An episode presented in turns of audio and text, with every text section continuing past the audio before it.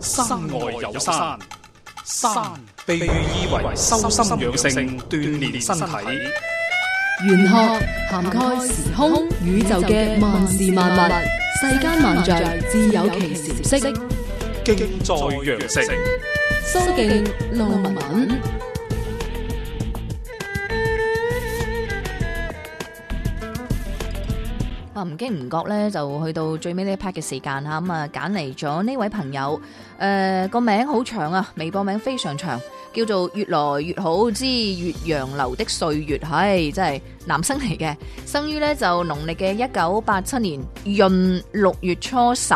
中午嘅十一點十五分左右出世，咁呢就想問下師傅自己嘅健康、事業、感情。嗯、好嘅，咁嗱呢位朋友聽住下啦。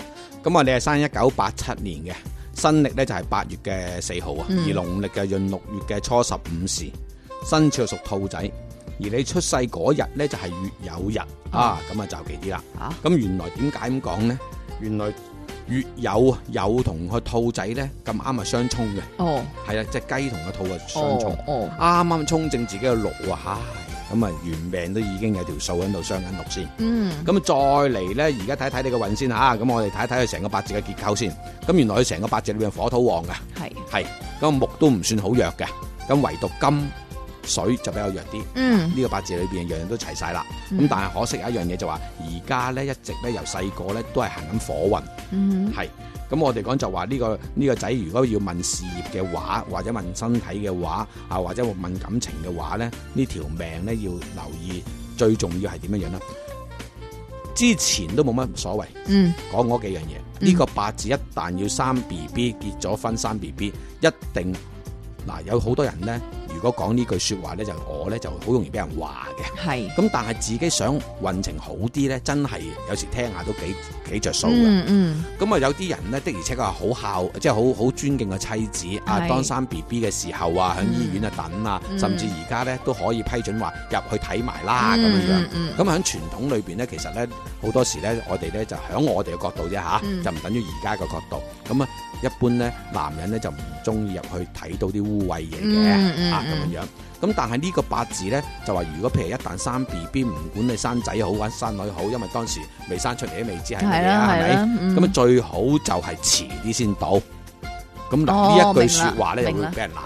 啊有冇搞錯啊？個老婆喺入邊生緊啊，哦係咁你仲要嗌我遲啲哎 遲先到到，個老婆會喊噶嘛？係咪咁講啊嗯嗯啊咁痛咁辛苦係咪啊？幫你生咗個仔，你竟然係唔知去咗邊度係咪咁講啊？嗯咁嗱，點解咧？因為喺佢八字裏邊，一旦有新細路哥就會傷佢咯，嗯哦，傷個六啊，福六個六。哦哦，咁而且咁啱喎，呢個八字裏邊嘅細路哥嘅緣分又係薄喎，嗯薄嘅意思實質係喺佢條命裏邊好弱，哦弱親係代表薄。咁嗯但係佢又好中意細路哥嘅喎，哦，啊好奇怪喎。咁點算咧？咁好啦，嗱呢啲呢就真係睇餸食飯啦。啊，你究竟中意呢？還是好似當寵物咁先算啦？嗯有人中意養寵物，咁你你誒攬住佢寵物去啦，係嘛、嗯唔使揾食啦，係咪咁講啊？咁啊，有人掛住揾食，就有隻寵物隨時啊，肯定嗯有相損啦，走咗出街俾人執咗又唔頂，啊撞親又唔頂啊，乜嘢都會發生噶嘛，係咪？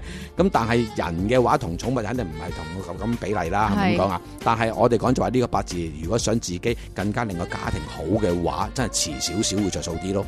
遲少少，嗱，係即係例如點啊生 B B 嘅時候。嗯，哦，咁叫我媽啊，叫我爸啊，叫我啲家姐啊、阿妹啊，或者係係誒咯嗯看住啊幫手幫手幫手咪得咯，係咪嗯？啊，佢要要煲啲薑薑蛋湯嗰啲，咪你咪叫佢煲煲過嚟咯，係咪咁講啊嗯？啊，炒啲咩飯過嚟，咁咪誒點都好啦。咁你要人幾時先去睇個 B B 咧？咁假如話醫生咧，佢會通常都會七七七八八話俾你聽嗱，啊今日就幾點鐘啊，就幫你搞掂佢㗎啊啦。係啦咁係啊啦，通常你都係好多人咧都係喺醫出院邊等啊嘛醫，院啊嗰度有幾張凳噶嘛，係啦係係啦嘛係坐啦下先噶嘛，係嘛嗯坐坐個零鐘頭啦咁。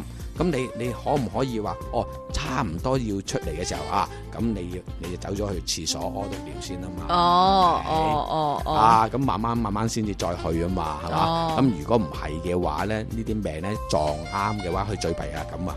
而家好得意嘅，誒、通常抱出嚟咧，俾你咧印一印嘅腳印，嗯或者俾你睇睇睇，俾屋企人睇睇係係啊啦，嘛哦，，跟住你簽翻個名。嗯嗯，係啦，咁如果啱啱嗰一下咧最最關鍵，哦即係喺我哋嘅角度裏邊，哦哦所謂啱啱直接見到。哦，啊咁啊，故此咧自己嗰睇個住。係你先生，嗰個係你嘅太太，必須係要先生去簽字嘅係啊喎。咁所以咧，嗱呢度真係真係決定咗，有時有啲嘢整定啦，你睇要邊樣嘢啦，嗯自己選擇。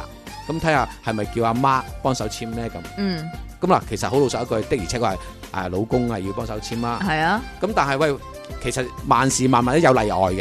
假嗯如呢個老公係喺外地出差咧，又都趕哦唔唔都翻唔嚟係係啊，講嘛唔翻唔都唔使生噶，啊， 停下幾日先啊，遲啲先生可以翻嚟先生 嘅喎，冇可能噶冇可嘛。能。啊，咁所以咧，我哋講就自己睇住啲行咯，係啊咁樣樣。咁就健康啊，健康方面呢，嗱呢個八字本身係身強財旺，而家都係行緊個蝕身運。咁、嗯其實咧呢個八字呢，你話大問題唔多，嗯就係得閒無事奄奄悶悶，嗰啲呢覺得哎哦呀唔知點樣哦，咁冇，其所以實問要題注都唔意大嘅樣。。係啊，問題唔大。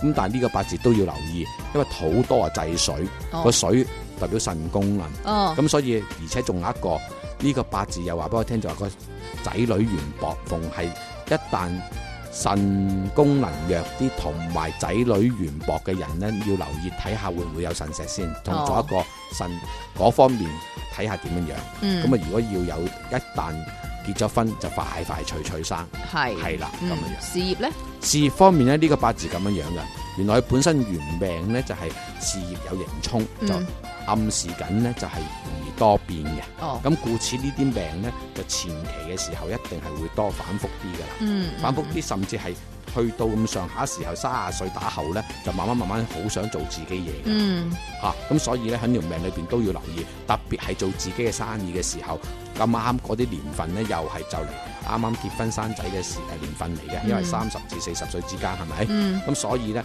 按照我先頭咁囉囉嗦嗦講嗰啲嘢呢，你自己睇住啲嚟辦啦。咁嗯仲有一個就係呢個八字要留意。其實我建議去打工就好過做生意，因為嗯點解？逢係事業星相六嘅人呢，一生人，但如果做生意嘅話，去到最高先跌咗落嚟嗯哦，咁嘅，樣，係咁啊好嗯，罩忌噶，係，係啦。感咁所以情要呢知感情方面呢，嗱、呢個八字咁啊，原來呢個妻宮啊，啊我哋講下有妻星啊，有妻宮啊咁啊嗯。嗯，咁啊，原來呢個八字就話會傷自己嘅，咁即是話呢條命呢，識到個老婆都會殺氣啲，一哦，係揾到個惡老婆咯，哦，咁啊希望你揾個惡老婆咁，啊反而應下條命條數咯，啊揾到個善老婆反而都係一般般嘅喎。哦，係咁啊好啦，咁咁你睇住辦啦嗯。好，咁啊，今日咧唔該晒師傅先，好㗎咁我哋下期再見嗯，拜拜。拜拜。